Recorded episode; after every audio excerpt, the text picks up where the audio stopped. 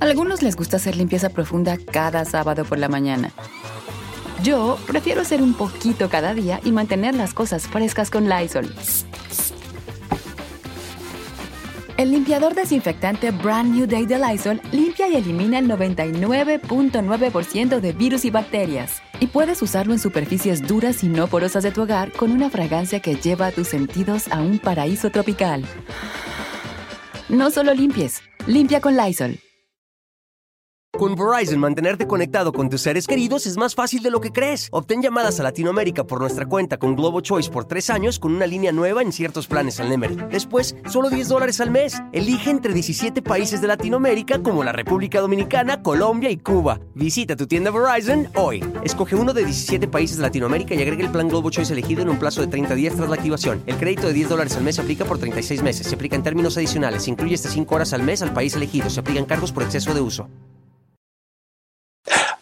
Hola, ¿qué tal? ¿Cómo les va? Me da muchísimo, muchísimo gusto estar con todos ustedes nuevamente en este inicio de semana. Estamos arrancando nuestro lunes. Oigan, y hay que hacerlo con la mejor actitud, hay que hacerlo gustosos de la vida. Sean todos ustedes bienvenidos a esta transmisión del el canal del Philip. Aquí estamos listísimos. ¿Dónde les cuento historias? Oiganme ustedes. No es por nada, no es por nada, pero bien interesantes. Aquellas historias de las celebridades que miren, pocas, pocas, pocas veces llegaron a contar en algún medio, pocas ocasiones les gustaba como eh, contarlas y decirlas porque pues generalmente se iban más por el rollo de su trabajo y por el rollo pues de sus logros, de sus premios, de sus triunfos, pero la parte de donde inician sus historias en, en el mundo del espectáculo pues generalmente no nos la cuentan o nos la cuentan a medias, pero fíjense que aquí pues vamos desmenuzando sus historias prácticamente desde antes que nacieran. Imagínense imagínense ustedes, ya estamos hablando pues de, mucha, mucha, mucha, mucha información y eso nos agrada compartirla con todos, con todos ustedes. Y esta noche, mmm, Dios mío, miren, la historia que les voy a presentar de este personaje bárbaro y tremendo. Sí, le tocó trabajar en la época de oro del cine nacional, pero además de todo, oigan, cuando entró a, a trabajar en el cine, no crean que era un muchachito, ¿eh? Para nada, para nada, ya tenía sus bastantes años y ¿qué creen? Era buenísimo para los negocios. Hizo sus tracalerías, por ahí ahorita se las voy se las voy a contar, pero no crean que todo fue así como que muy, muy, muy este, derechito. No, tuvo por ahí sus ondas y se las voy a platicar absolutamente todas en esta noche.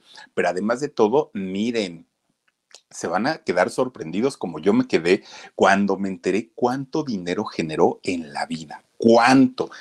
No fue poquito, para nada, para nada. Fue bastantito, pero ¿dónde quedó todo ese dinero?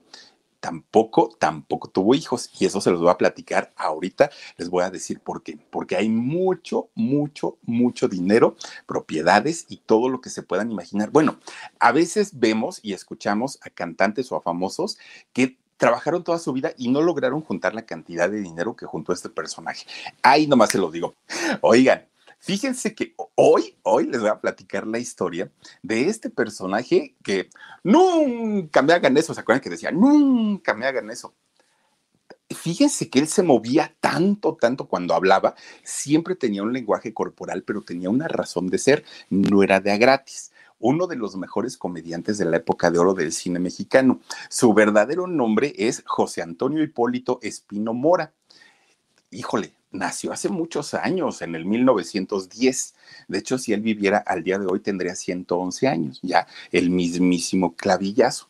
Fíjense ustedes que su papá, nunca me hagas eso, decían el clavillazo. Oigan, fíjense, su papá, don, don Fidel Espino, él era carnicero, tenía una carnicería y tenía obviamente su local y le sabía re bien ¿eh? a, los cortes de los huesos y que si un chambarete y que si un perico y que si no sé qué, le sabía re bien don, don Fidel. Bueno, él se dedicaba a eso y mientras doña Berta Mora, su mamá, o su esposa, más bien su esposa de don Fidel, era ama de casa, a eso se dedicaba. Y oigan, tenía un trabajo tremendo, ¿eh? Doña Berta, porque aparte digo, don Fidel trabajaba todo el santo día, se la pasaba allí en la, en, la este, carnicería. Pero, este, doña Berta, oigan, tuvieron 11 hijos, 11, más ella, más, más don Fidel, ya eran 13 13 de familia eh, tenían ellos y por lógica, oigan, pues el trabajo, nada más imagínense en casa, era tremendo en el puro cuidado de los hijos y hacer la comida, pues se le iba todo el tiempo. De hecho, este Antonio era el segundo hijo, de esos 11 fue el segundo y fíjense que él le apoyaban, le apodaban Tenchi, ese Tonchi, perdón, Tonchi, le apodaban a su segundo hijo de nombre Antonio, a quien años más tarde, pues lo conocimos como Clavillazo él eh, le apodan así porque resulta que era el más travieso de todos los hijos. Iban naciendo más, naciendo más, naciendo más, y resulta que todos eran latosísimos, pero él se, burla, se, se volaba la barda. Era el más, más tremendo, era el más canijillo de todos ellos, ¿no? Siempre se la pasaba en la calle con sus cuates, con sus amigos, y miren, de repente un día, ya estando pues, que sería como de seis, siete años más o menos, estando con sus amigos, pues empezaban a hacer trabajitos, desde ir a sacar la basura de sus vecinos, desde ir a hacer mandados, cosas así muy, muy básicas, pero les daban su dinerito a los muchachos, a los niños. Miren, el día que tuvo sus primeros pesos en las manos, este muchacho sintió que esa era la vida él dijo desde ese momento, a ah, caramba, se siente bien bonito tener dinerito en las manos y yo voy a tener, no poquito, voy a tener un dineral en mis manos, eso que ni qué. Y entonces unos de sus tíos tenían eh, una panadería y ellos, los tíos obviamente, pues eran los panaderos del pueblo. Pues resulta que Antonio, estando chiquillo, habla con su tío y les dice, oigan, denme chance de venirles a ayudar a hacer pan quiero aprender, pero aparte quiero ganar dinero. Y entonces los tíos le decían, ay, mijo, pues es que estás bien chiquito. Además tienes que pedir permiso con tus papás. Ah, no, si ellos ya me dejaron, decían. ¿Seguro? Sí, sí, sí, sí, sí. Ellos ya, este, ya saben que yo voy a estar este, trabajando con ustedes. La familia vivía allá en un pueblito de, eh, ahora sí que valga la redundancia, pueblito de Puebla, que se llama eh, Tezuitlán. Tezuitlán, allá en Puebla. Resulta entonces que los tíos, fíjense que le dicen, ándale, mijo, pues tú vente para acá ayudarnos a hacer pan y este, pero te vienes saliendo de la escuela, no vayas a faltar a tus clases y cuando salgas de la escuela ya te pasas con nosotros. Sí, está bien, dijo él. Así lo hacía. Salía de la escuela y corriendito se iba para allá para los tíos. Miren, resulta que terminaba de, de amasar la masa y de hacer todo lo que tenía que hacer para elaborar el pan cuando este, se ponían a hornearlo. Mientras estaba horneándose el pan, sacaba su cuaderno y se ponía a hacer la tarea para que no lo fueran a regañar en la escuela. Y resulta que terminando decía, oye tía, dame una canasta y yo agarro el pan y me voy a venderlo. Pero este, yo lo vendo más caro y ese dinerito ya me lo quedo yo.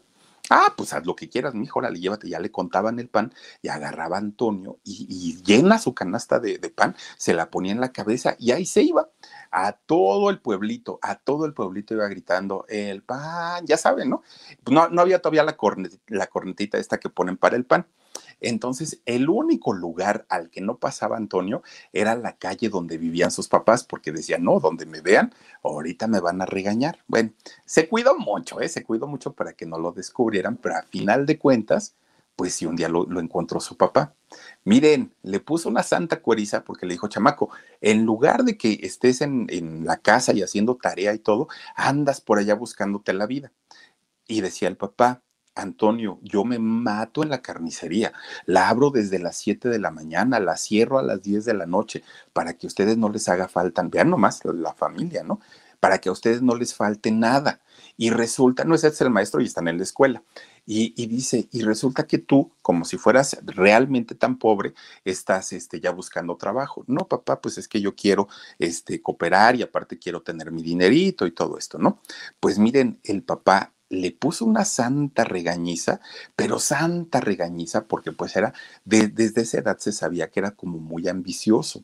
Y para gente de un pueblito, pues obviamente decían, es que eso no está bien, eso, eso te va a llevar a tener problemas más adelante, le decía a su papá. Tenía 12 años en aquel momento Antonio, 12 años.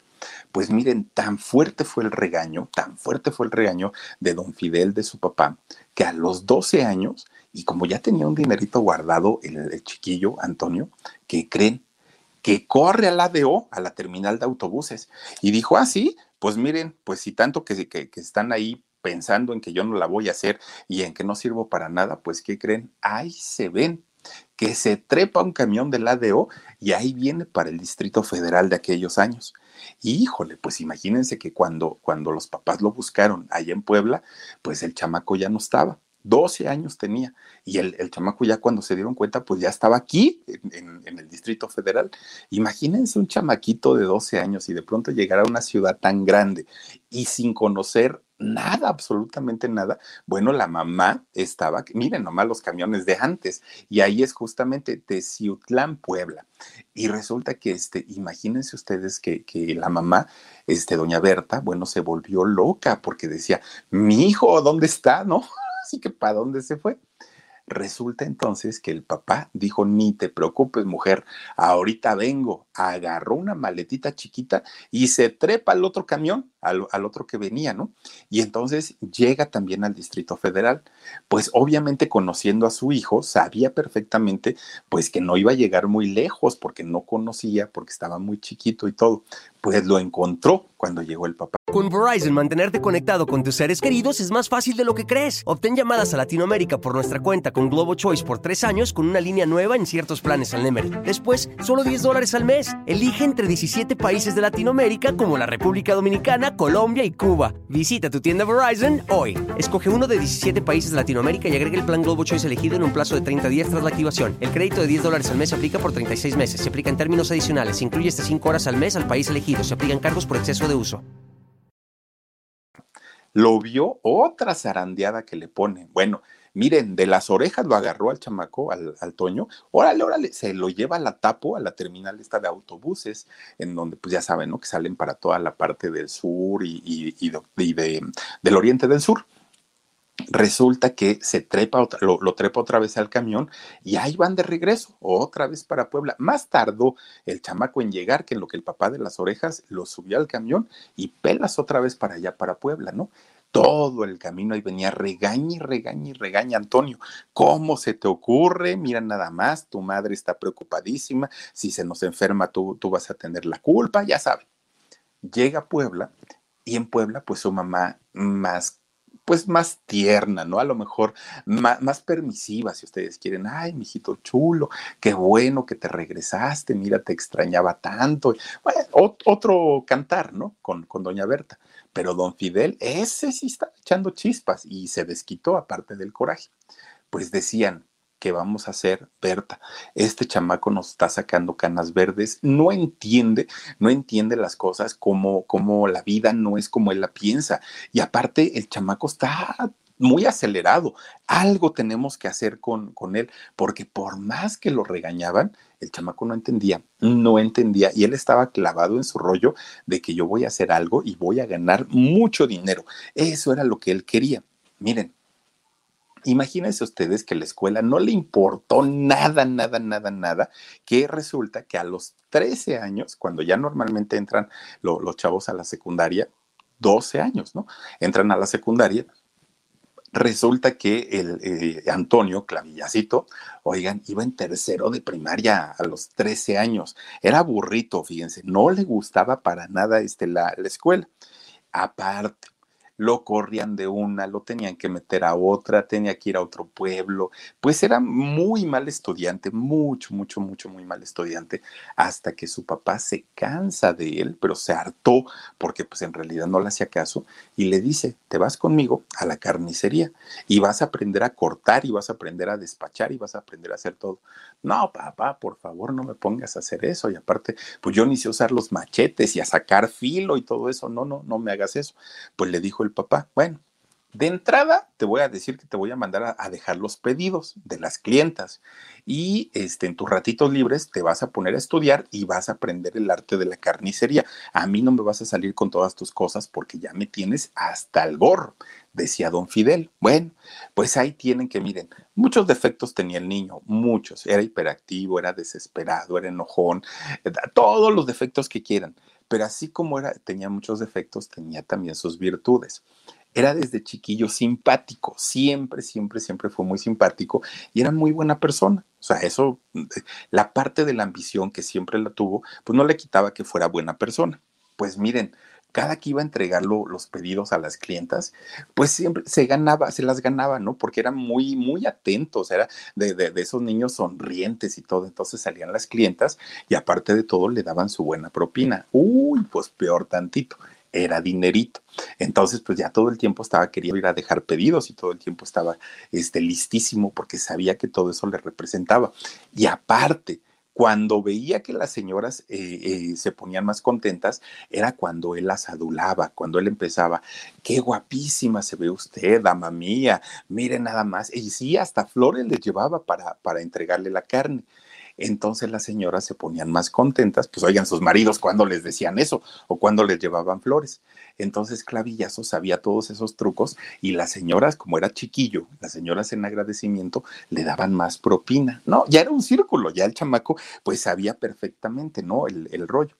Pues miren, muy contento, ya trabajaba, ya tenía su dinero, había eh, de, de, alguna manera controlado su, su, hiperactividad, pero pues dentro de todo, pues allí iba de repente un día su hermana la mayor, su hermana Berta, que de hecho Berta era quien veía mucho por él, lo cuidaba y todo, estando él muy joven, Berta muere.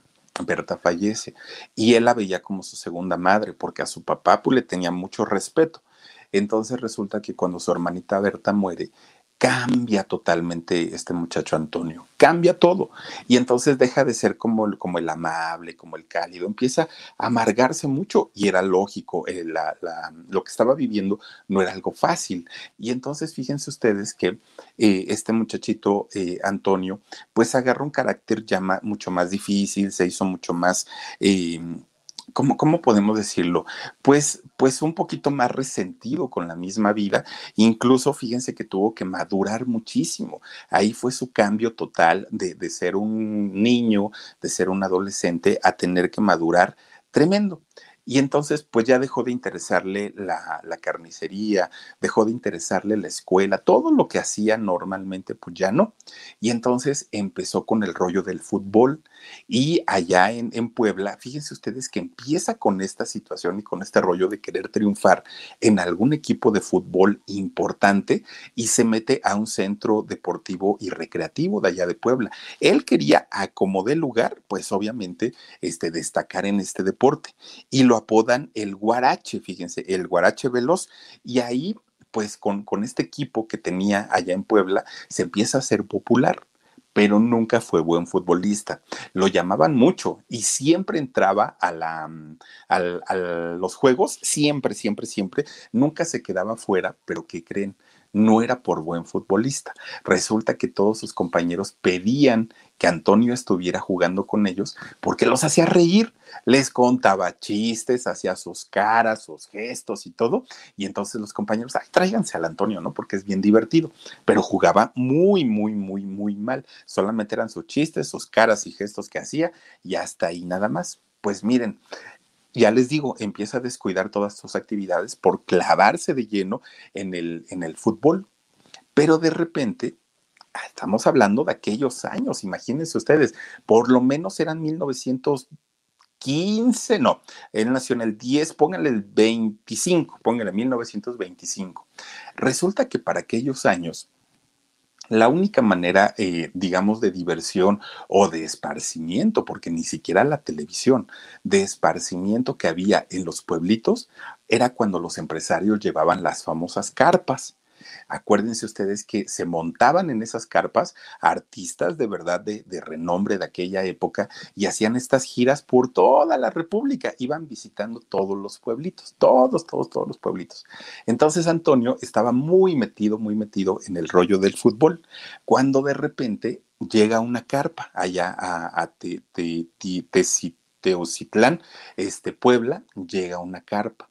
Y entonces, como eran pocas las ocasiones que llegaban estas carpas a los pueblitos, eh, Tezuitlán es el nombre, ahí perdonen ustedes, pero es que luego los mexicanos les ponemos cada nombrecito impronunciable. Pues fíjense ustedes que llega la compañía Guiñol allá a, este, a Puebla. Y entonces esta compañía, pues obviamente llevaba grandes artistas allá a la carpa. Y como eran pocos los espectáculos de ese nivel que llegaban a los pueblos, era como, pues era hasta religioso ir a, ver todos los, los espectáculos que presentaban ellos, que lo mismo llevaban payasos, que lo mismo llevaban animales para circo, que lo mismo llevaban bailarinas, vedettes, cantantes, este, sketches, bueno, pues eran carpas finalmente y era un espectáculo completo para toda la familia. Entonces resulta que pues ahí tienen, ¿no? Llega esta eh, carpa y pues obviamente va a ver el espectáculo Antonio. Él queda muy, muy, muy impresionado con, con el espectáculo que fue a ver y a partir de ahí dijo, y si me dedico a la actuación, eso estaría muy, muy, muy interesante. Pero en realidad, pues ni sabía ni nada. O sea, pues él nada más dijo, pues ojalá algún día pueda de repente pues vio que ahí mismo, en donde él jugaba fútbol, que era un centro recreativo y cultural, vio que tenían clases de canto y guitarra. Entonces fue y se inscribe y ahí le prestaban la guitarra porque ni siquiera tenía. Empieza a aprender a tocar la, la, guitarra y empieza a aprender a cantar. Fíjense que cantaba bien Antonio, ¿eh? bueno, clarillazo, no cantaba tan mal. Pues miren, en su casa se enteraron que ya no estaba tanto metido en el fútbol, ahora estaba en la cantada y en, en lo de este, el canto. Pero su, su, familia no le dijo nada, porque sabían de lo hiperactivo que era, sabían lo, lo latoso, que siempre andaba eh, buscando qué hacer, ¿no? Si no era una cosa, era otra. Entonces ellos dijeron, ay, al ratito se le pasa. Ya, total, ya ha estado en diferentes cosas y en nada se ha quedado. Pues miren, de repente, pues eh, la, la, familia se va enterando que este muchacho Antonio ya andaba muy metido, muy, muy, muy metido con el rollo de las carpas. Incluso lo contrataron para una obra de teatro allá en Puebla. Lo contratan, la obra se llamó La Tierra de las Neblinas. En realidad, pues un papelito insignificante, muy, muy, muy chiquito, pero resulta que este muchacho lo hace tan bien que pues llamaba la atención, pero llamaba la atención por las caras que él hacía. Pues miren, a pesar de no, de no ser actor y nunca haber estudiado actuación, pues realmente no lo hizo tan, tan, tan mal eran muy exagerados sus movimientos, mucho, mucho, muy exagerados, y siempre andaba moviendo las manos. Ya ven cómo le hacían, ¿no? Nunca me hagan eso, siempre nunca me hagan eso. Bueno. Con Verizon, mantenerte conectado con tus seres queridos es más fácil de lo que crees. Obtén llamadas a Latinoamérica por nuestra cuenta con Globo Choice por tres años con una línea nueva en ciertos planes al Nemery. Después, solo 10 dólares al mes. Elige entre 17 países de Latinoamérica como la República Dominicana, Colombia y Cuba. Visita tu tienda Verizon hoy. Escoge uno de 17 países Latinoamérica y agregue el plan Globo Choice elegido en un plazo de 30 días tras la activación. El crédito de 10 dólares al mes se aplica por 36 meses. Se aplica en términos adicionales. Se incluye hasta 5 horas al mes al país elegido. Se aplican cargos por exceso de uso. Pues resulta que siempre movía y movía, movía mucho las manos. Pero ¿saben ustedes por qué tenía estos movimientos tan exagerados clavillazo? Fíjense ustedes que resulta que uno de sus 11 hermanos, bueno, de sus 10 hermanos, uno de sus 10 hermanos nació sordo, no escuchaba. Y entonces en casa, él, su papá, este, don Fidel, su mamá, doña Berta, y sus diez hermanos, y, aparte este, Antonio, tuvieron que aprender el lenguaje de señas para poder comunicarse con su hermano. Entonces, si, si ellos no eh, sabían expresarse con las manos, su hermanito no los hubiera entendido.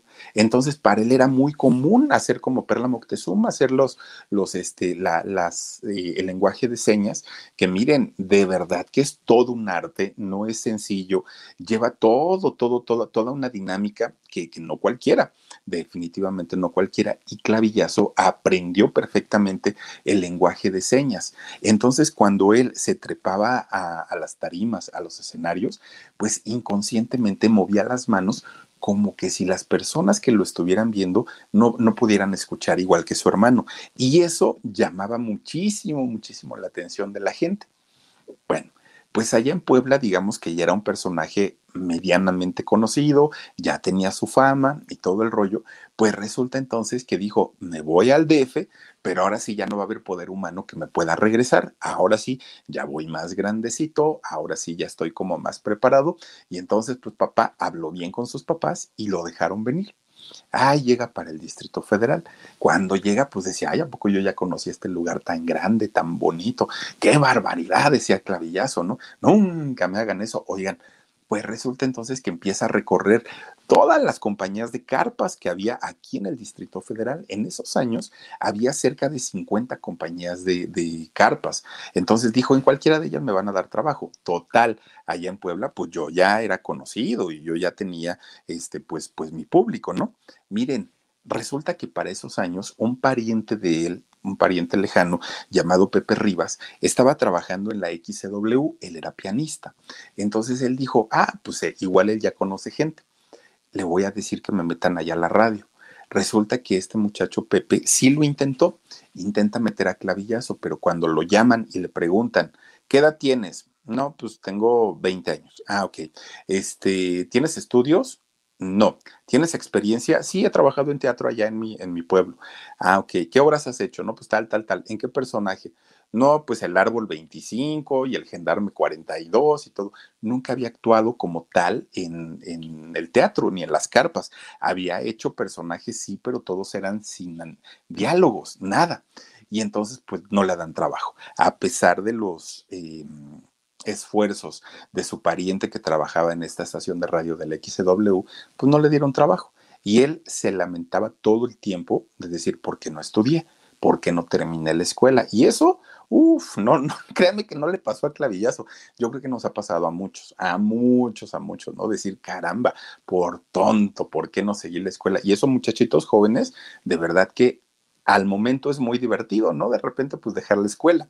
Pero cuando pasan los años, uno ya es cuando se da de topes en la pared porque dice uno, caramba, mis papás tanto que me apoyaron y resulta que yo por flojo, pues no, no, no, no aproveché la oportunidad. Bueno, pues ahí Clavillazo se encuentra con este frentón en donde le dijeron no, porque no tienes estudios, porque no tienes experiencia y porque ni sabes hacerlo. Bueno, pues miren, con todo y todo, pues él ya conocía muchas de las carpas a las que estaba yendo a visitar aquí en México, porque allá en Tezuitlán, en Puebla, pues obviamente él ya había conocido algunas, pero ninguna lo contrataba, ninguna, ninguna, ninguna. Y entonces ahí Clavillazo dice, bueno, Antonio, dice, a ver, si no me van a contratar como actor, está bien, no pasa nada, pero yo de que entro a las carpas, entro. Y de que me van a, ver platicando con los grandes del espectáculo, también, eso lo tengo claro. Y entonces un día, ahí va, agarra un costal viejo, un una, una, costalilla, dice mi hermano, ¿no? Agarra un costal y ¿qué creen? Empieza, se mete un basurero como María la del barrio, se mete un basurero y empieza a buscar botellas de perfume y pues decían, este cuate está loco, ¿no? Todo lo tiraba, todo, todo, nomás iba rasqui, rasqui, rasqui, rasqui, hasta que encontraba botellas de perfume. Bueno, las iba guardando, guardando, guardando, guardando, guardando. Cuando ya tenía sus 10, 15 botellitas, miren, fue a un localito que vendían esencias, esencias de flores y todo esto, ¿no? Y entonces, fíjense ustedes lo que hacía, rellenaba, las lavaba bien lavaditas, las rellenaba las botellas y entonces ya rellenas las botellas, se iba a las carpas. Oiga, le decía al vigilante, oiga, vengo a ver a don Cantinflas, es que fíjense que me encargó unos perfumitos que aquí traigo y se lo vengo a entregar. Ah, sí, se los encargó. Sí, sí, sí. Sí, pues fui a su casa y me dijo que lo viniera yo a ver aquí a la carpa. Ah, bueno, pues pásele, le decían. Uy, pues entrando ahí estaba Cantinflas, ahí estaban todos los grandes de, la, de las carpas, ¿no? Y entonces se acercaba con ellos y ya les decía, oigan, fíjense que traigo unos perfumitos bien buenos. Le quitaba la tapa al, perfume y le decía, mire, huélela, huele, huele, huélalo usted cómo huele tan rico. Era el original, porque pues, la, botella era original. Y decían, ay, sí es cierto, ¿ya cómo los das? No, hagan de cuenta que si en la tienda estaban da 10, él se los daba 8. Pues claro que ya era un ahorrito entonces le empezaron a comprar sus perfumes, ¿no? Todos los actores y, todos los del espectáculo de las carpas le compraban los perfumes. Eran 50 compañías de, teatro en aquel momento. Entonces, pues cuando se iban enterando unos de que era chanchullo y de que en realidad no eran, no eran perfumes originales, pues ya ni siquiera entraba ahí ya estaba, ya entraba este a otra carpa y así se iba brincando y brincando. Pues miren, Don Palillo, don Jesús Martínez Palillo, le compró perfumes, Cantinflas le compró perfumes, Resortes le compró perfumes, y uy, la lista es enorme. Todos después le reclamaron y le dijeron, oye, compadre, ¿cómo nos estuviste vendiendo pura piratería? Pero pues ya él había salido del apuro, ganó su buen dinerito. Pero aparte, mientras estaba ahí en la carpa vendiendo sus perfumes piratas, fíjense que él veía los ensayos. Entonces, viendo los ensayos, pues empezaba a aprender, ¿no? Cómo lo hacían, de qué manera eran las caídas que no eran reales, los llantos, todo él empieza, miren, bien inteligente, empieza a ser observador y empieza a saber cómo lo hacían estas personas. Pues ahí tienen entonces que Clavillazo, pues ya tenía pues su dinerito porque ya vendía sus perfumes. Ya tenía, pues ahora sí, sus maestros de actuación. Nada más imagínense un cantinflas, por ejemplo, ¿no? Sus maestros de actuación y ni siquiera le estaban costando absolutamente nada. Y aparte de todo, estaba, eh, bueno, entraba gratis a los espectáculos. Y entonces, pues se, supo muchos diálogos de ellos y la verdad es que le, le, le fue muy bien. Poco a poquito lo empiezan a meter a las carpas, a los espectáculos, poco a poquito pero fíjense ustedes que los personajes que le daban, pues obviamente eran personajes muy chiquitos, ¿no? Y personajes mal pagados aparte de todo. María R, muchas gracias, María. Te mando muchos besotes. Gracias, gracias. Oigan, fíjense ustedes que pues él, eh, sus papeles eran muy chiquitos. Por eso nunca dejaba de vender sus perfumes piratas. Empezó a trabajar después también como velador, fíjense, eh, cuidando casas este, o empresas. Y resulta, fíjense nada más, en el día andaba en lo de los perfumes, en la tarde se iba a trabajar a las carpas y en la noche se iba de velador. En realidad, pues todo era por sacar dinerito porque necesitaba y porque le gustaba aparte generar mucho.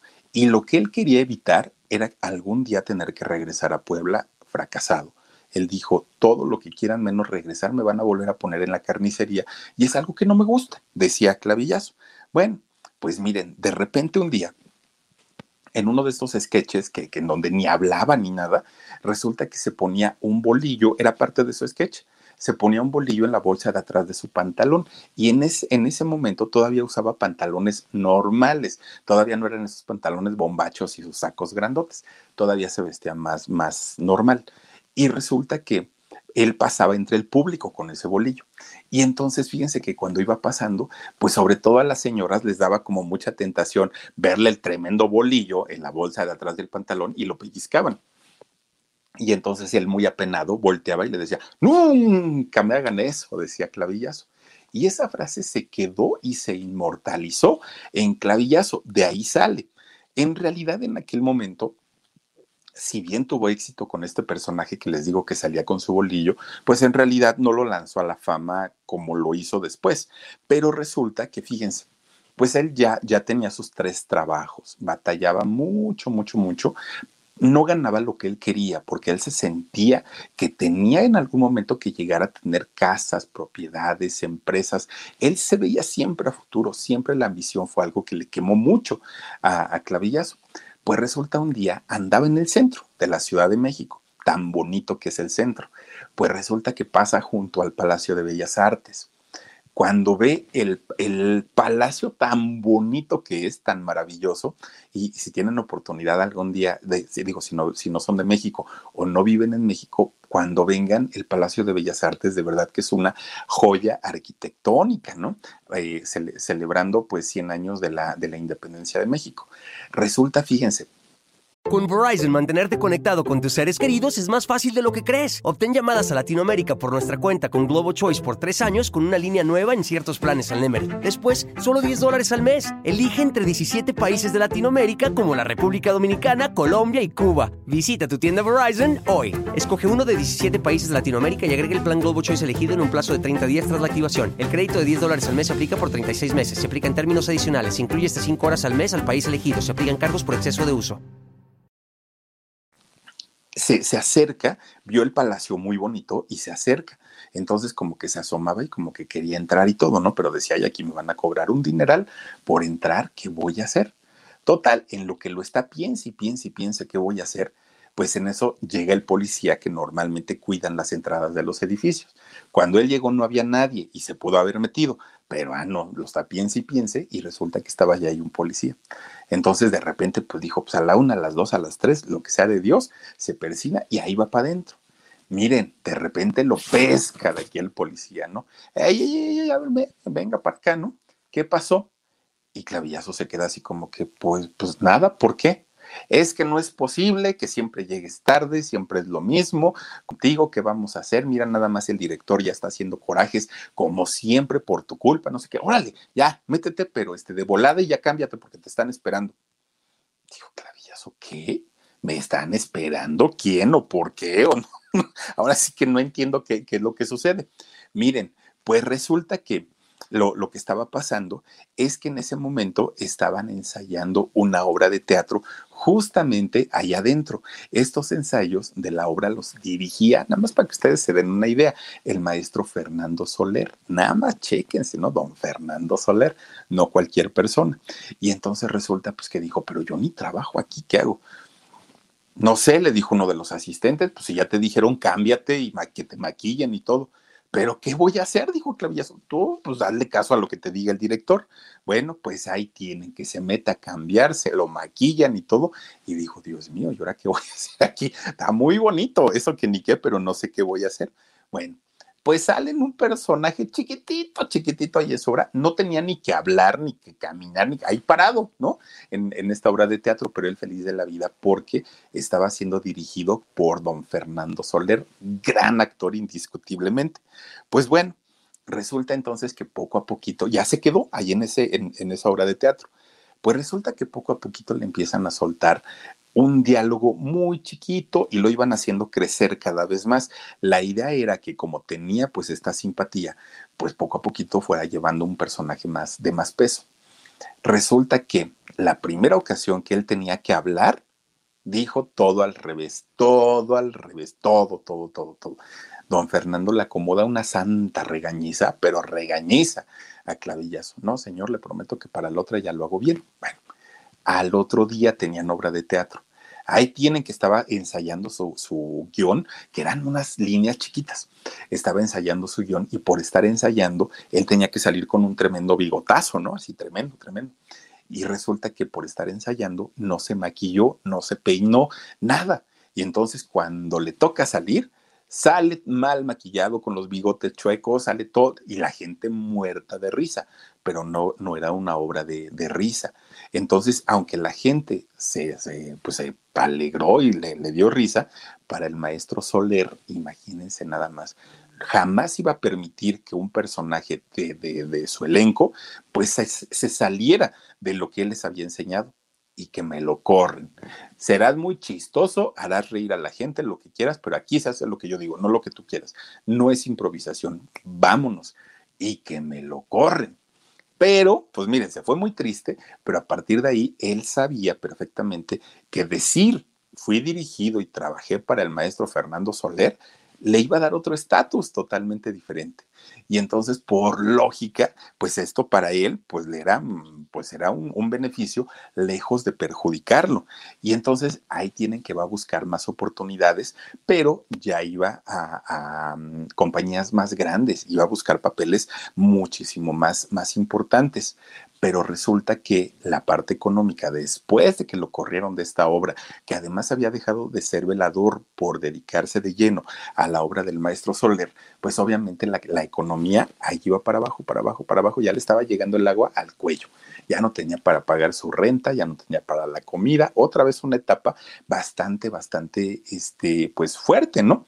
Y entonces, pues cuando llegaba a encontrar un papel en alguna obra de teatro, la paga era chiquita, o sea, realmente pues era muy, muy eh, poco lo que le pagaban, pero él que le encantaban los negocios y era ese tipo de personas que con cinco pesos lograba hacerlo rendir muchísimo, muchísimo, pues fíjense ustedes que empieza a ahorrar aunque estaba la, situación muy crítica, él empieza a este, ahorrar. Después, fíjense ustedes que le dan un sketch ya solito, ya a él, nada más para él, y obviamente, pues tenía que hacerlo de una manera más profesional. Y entonces, con los ahorros que tenía, fue y se compró un saco, pero pues no tenía tampoco así mucho dinero. Entonces le venden un saco más grande de su talla, pero más barato. Le venden pantalones más grandes, obviamente, y, y estas corbatas así como también muy, muy grandotas. Pues resulta que a partir de ahí hace este personaje donde se hacen famosos, ¿no? Los, los sacos de clavillazo, que son unos sacos enormes, enormes, enormes. En los ojos, en esta parte de aquí, justamente se maquillaba unos clavos. ¿Por qué lo hacía? ¿Quién sabe? pero él se maquillaba unos clavos este, en los ojos y así salía, poco a poquito le fue dando forma a su personaje. Bueno, ahora ¿cómo le voy a poner a mi personaje? Decía Antonio. Pues, pues no sé, no me hallo. Miren, le puso chumiate a su personaje. Pues quién sabe que será un chumiate, pero él así le puso. Y después, como ese nombre no le pegó, no le funcionó, le puso polidor. Así le pone. Pues bueno, pues miren, en realidad lo que él hacía en el escenario era tener una interacción con el público. Esto hacía que debiera tener una agilidad mental muy grande para poder responder a cualquier cosa que el público le gritara, a cualquier cosa. Y entonces, pues ahora sí, teniendo un sueldo más grande, empieza a ahorrar su dinerito, empieza a ahorrar, empieza a ahorrar y finalmente él decide crear su propia compañía de teatro. Cuando crea su propia compañía de teatro, bueno, pues le pone Berta en honor a su hermanita que ya no estaba con vida y en honor, a su mamá. Pero miren, una cosa es tener ganas y ser bueno para los negocios y una muy distinta administrar una compañía de teatro. Obviamente siendo actor, siendo velador todavía y teniendo la responsabilidad de administrar un teatro, pues no le fue nada bien y la compañía quebró ya no tuvo para, para este, obviamente, pues para seguir pagando la nómina y de la gente que trabajaba con él. Y finalmente, pues, ¿qué creen? La, la compañía truena, pero además de todo queda muy endeudado, Clavillazo, muy, muy, muy endeudado. Y entonces se tiene que meter a trabajar como mandadero en otras obras de teatro, aun cuando él ya era un personaje medianamente conocido, de todas maneras iba y hacía los mandados de otras obras para que le pagaran, porque tenía que él pues liquidar deudas que había adquirido por lo de la, la empresa que no le funcionó, esta empresa Berta. Pues resulta entonces que un día un empresario le llama y le dice, oye, muchacho Antonio, ven por favor, mira, necesito que vayas a pagar las sillas que rentamos para la, para la carpa. Es un pago que se tiene que hacer mensual y ya no lo he pagado, entonces pues ve, ve y déjale ese dinerito ahí a esta dirección. Le da el dinero y ahí tienen que Antonio pues se mete el dinero a su bolsa y ahí va, ¿no? Se agarra su, su camión y resulta que este, no estaba el, el dueño de las sillas. Entonces pues sale una muchacha y le dice, dígame qué se le ofrece cuando sale la muchacha, pues este, miren, empezó luego, luego de coqueto, luego, luego. Una, muchachita de nombre Noemí Barreiro. Y entonces fíjense que él se queda impresionado por ella, sí, pero había cosas importantes que no iban a permitir que hubiera algo con ellos. Resulta que de entrada, nada más para que ustedes se imaginen, Noemí tenía 13 años. 13 años, digo, hoy nos espantamos con 17 años, en aquel momento tenía 13. Esta muchachita tenía un dueto con una, con una de sus cuñadas y eran las guerrilleras ahí también en las carpas. Pero resulta pues que evidentemente era muy chiquita y pues este hombre clavillazo pues ya tenía sus algunos ayeres. Entonces, pero quedó muy impactado ahí tienen que va todas las compañías. Oigan, cuando quieran que vaya yo a hacer algo, algún trámite allá lo de la silla, yo voy, yo levanto la mano y yo voy, decía Clavillazo. Con Verizon, mantenerte conectado con tus seres queridos es más fácil de lo que crees. Obtén llamadas a Latinoamérica por nuestra cuenta con Globo Choice por tres años con una línea nueva en ciertos planes al Nemer. Después, solo 10 dólares al mes. Elige entre 17 países de Latinoamérica como la República Dominicana, Colombia y Cuba. Visita tu tienda Verizon hoy. Escoge uno de 17 países de Latinoamérica y agrega el plan Globo Choice elegido en un plazo de 30 días tras la activación. El crédito de 10 dólares al mes se aplica por 36 meses. Se aplica en términos adicionales. Se incluye hasta 5 horas al mes al país elegido. Se aplican cargos por exceso de uso. Pues bueno, cuando se va enterando de la edad, dijo, ay, no, no, no, está muy chiquita. Entonces me voy a esperar un tiempecito para poder, este, pues, pues hacerla mi novia. Miren, se esperó dos años. O sea, pues tenía 15, seguía siendo menor de edad, se, seguía siendo muy, muy, muy chiquita y la diferencia era mucha. 20 años de diferencia entre este Antonio y entre Noemí. 20 años de diferencia. Pues finalmente, fíjense ustedes que sí se hacen novios. De hecho, la única novia de Antonio, Noemí. El único novio de Noemí, Antonio. Se casaron, fíjense ustedes, se casan ellos y eh, pues desde que se casaron empezaron a planear los hijos, ¿no? A decir, pues yo quiero tener cuántos chamacos y porque aparte él siendo tan trabajador, porque eso es indiscutible, siendo tan trabajador, él decía, quiero dejarles a mis hijos, pues que, que no sufran, que no batallen, que tengan mucho dinero. Pero ¿qué creen?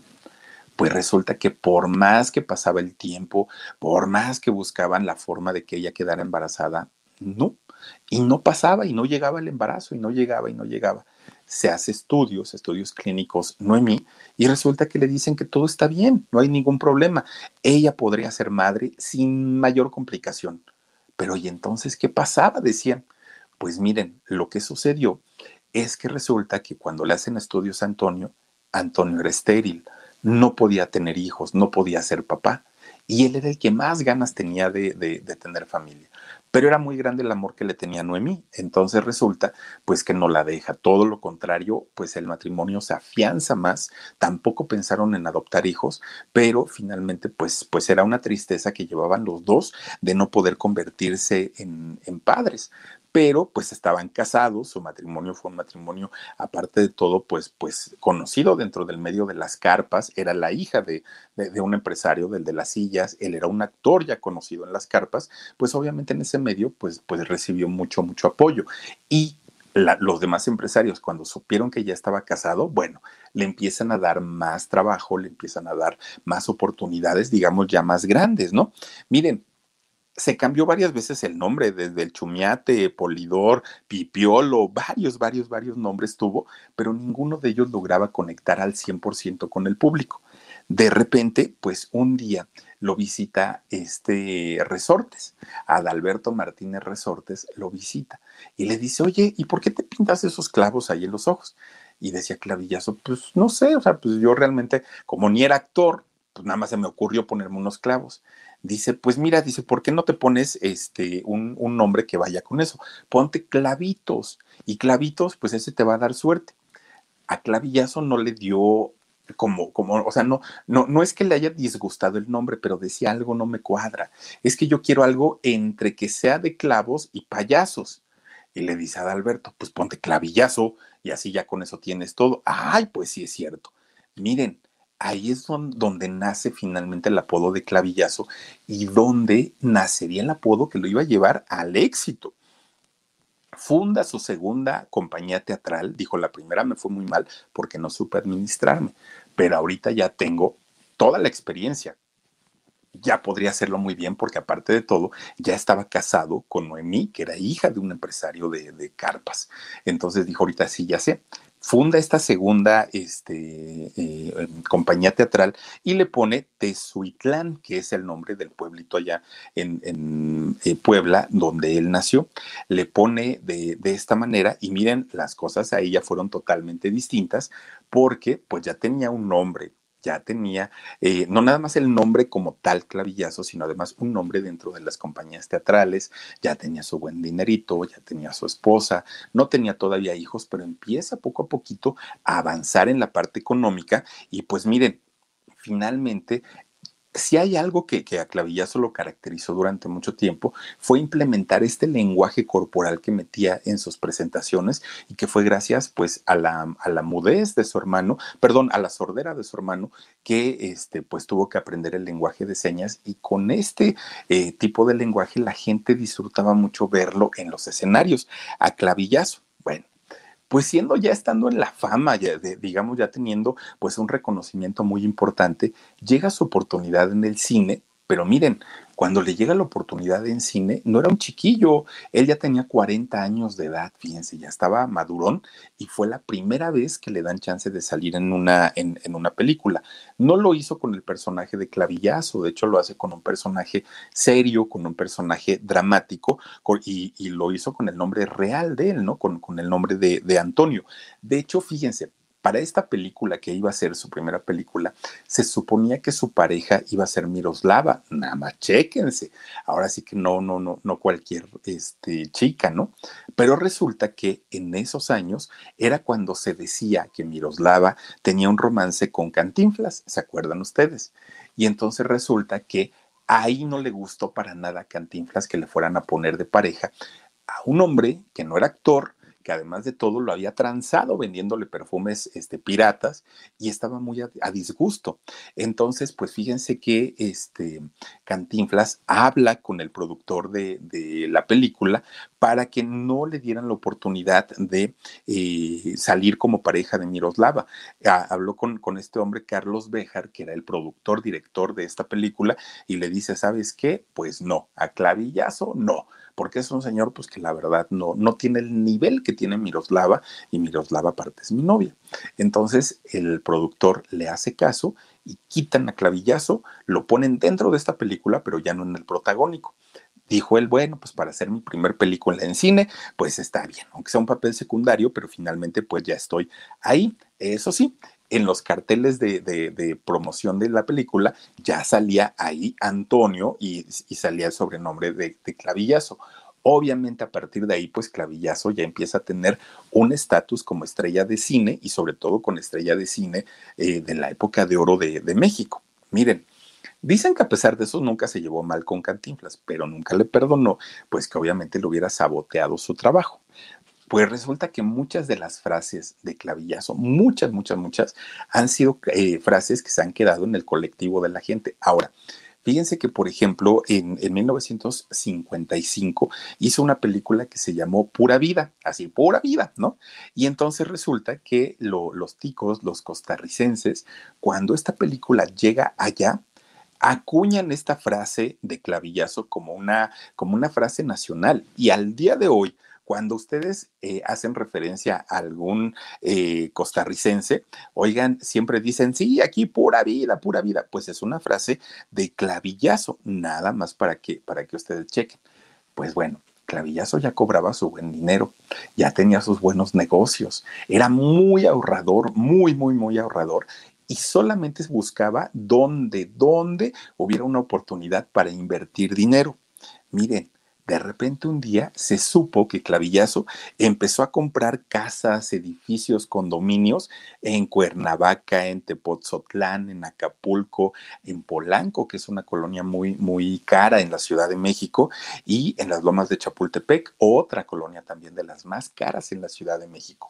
Todo, pues imagínense nada más el dineral que estaba invertido ahí se dedica a, a los bienes raíces. Entonces era mucho dinero lo que estaba invirtiendo. Pues resulta, fíjense, fue longevo eh, este clavillazo. Resulta que cuando eh, cumple sus 83 años, pues su, salud empieza a, a, minorar mucho, su salud empieza a complicarse bastante. ¿Y qué creen? Pues fíjense que desafortunadamente Clavillazo pues fallece de un paro cardíaco. No tuvo hijos, pero sí tenía su esposa que era 20 años menor que él, Noemí. Miren, Clavillazo muere sin haber dejado un testamento. No deja un testamento, pero evidentemente al vivir su esposa, pues todo el dinero pasó a manos de, ella.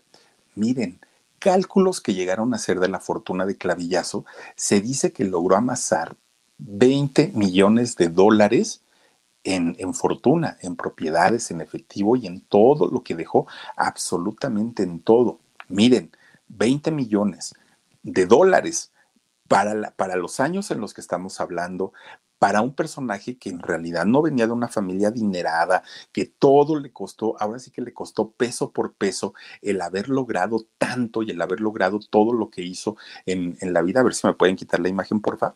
Resulta, fíjense ustedes que Clavillazo, pues obviamente logró todo esto, pero lo hizo a base de puritito, puritito trabajo y puritito esfuerzo. Obviamente, años más tarde muere Noemí, su esposa, y cuando ella muere, pues ustedes se preguntarán, ¿y qué pasó con toda esta fortuna, con todo este dinero que dejó ella? Bueno, pues fíjense ustedes que todo ese dinero comienza a administrarlo un matrimonio que fue la última pareja que cuidó de ellos, que cuidó tanto de Clavillazo, de Antonio, como de Noemí, cuando ya estaban muy grandes, estaban muy adultos, sin haber dejado un testamento. Y entonces resulta que esta, eh, este matrimonio, que era quien los cuidaba, pues fue quien empieza a, este, administrar todos estos negocios. Y todo se fue dando de una manera como muy natural. ¿Por qué? Porque de pronto decían, híjole, creo que no, no sé si ya se trabó el stream por ahí, que ya nos dejaron fija esta imagen. Bueno, pero les sigo contando. Resulta que esta familia de pronto llegaban y decía a la gente, oigan, es que hace falta pagar el agua, hace falta pagar el predio, y Clavillazo ya no estando y la esposa eh, estando muy enferma, ellos empezaron a hacer cargo de todas estas cosas, de toda la cuestión administrativa, de todo eso. Cuando muere finalmente Noemí, la esposa de Clavillazo, oigan, pues resulta, ah, ya regresaron, oigan, pues resulta que ellos se quedan con todo este matrimonio. Hasta el día de hoy, hasta el día de hoy, no ha habido un reclamo por parte de la familia, porque claro que Noemí tenía familia, claro que Clavillazo tenía familia, pero resulta que no ha habido un reclamo, pues para solicitar la devolución de todos esos bienes. Más de 20 millones, y miren, si eran bien administrados, seguramente eso fue hace muchos años. Ahorita vayan ustedes a ver cuánto es lo que ha generado este, eh, pues este capital, este dinero que dejó eh, tanto, tanto Clavillazo como, como su esposa. No se sabe en realidad si en algún momento se abrirá algún juicio para recuperar por parte de los familiares esta fortuna y todas estas propiedades que dejó o pues ya se van a quedar como, como están. En realidad no es que la hayan robado, en realidad es que pues lo, lo que sucedía es que poco a poco se fueron involucrando cada vez más en esta situación hasta que finalmente pues terminaron ellos ya como dueños, estas personas que eran cuidadoras de, este matrimonio conformado por Noemí y por Clavillazo. Fíjense ustedes nada más, 38 películas hizo eh, Clavillazo Obviamente, pues hay un, registro de marca, obviamente hay derechos de autor, obviamente hay regalías, todo lo que se sigue cobrando y todo lo siguen eh, pues, pues cobrando esta pareja y este matrimonio que estuvieron a cargo de este cómico pues en sus últimos años y también de su esposa. Fíjense ustedes nada más todo lo que eh, pues generó este hombre con, con puro trabajo a lo largo de tantos y tantos y tantos años de carrera.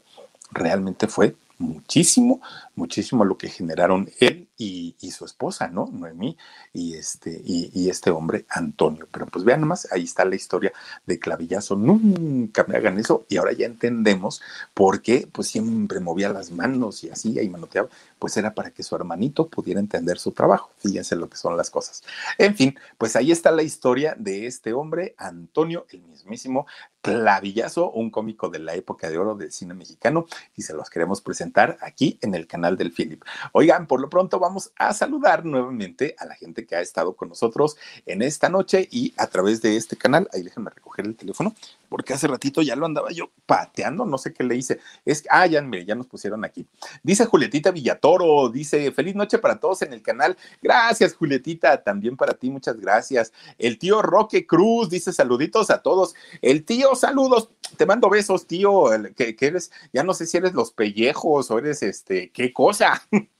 Princesita Sofía, Billy, muy buena la historia. Saludos, amigo. Gracias, princesita. Yo te mando muchísimos besos. 888, la habitación del miedo oficial. Dice, paso a dejar mi like. Saluditos, Philip. Hermosa comunidad. Gracias. 888, la habitación del miedo oficial. Candy Cometa, dice, Philly. Ay, no más. ¿Se acuerdan que decía, ay, no más? Decía, este clavillazo. Carolina Octavo. Saluditos desde Denver a todo el equipo del Philip. Gracias, Carolina. Te mando muchos, muchos besotes. Gracias por aventarte los maratones con nosotros. Verónica Concha dice, entonces Cantinflas dice, era una cosa de la fregada.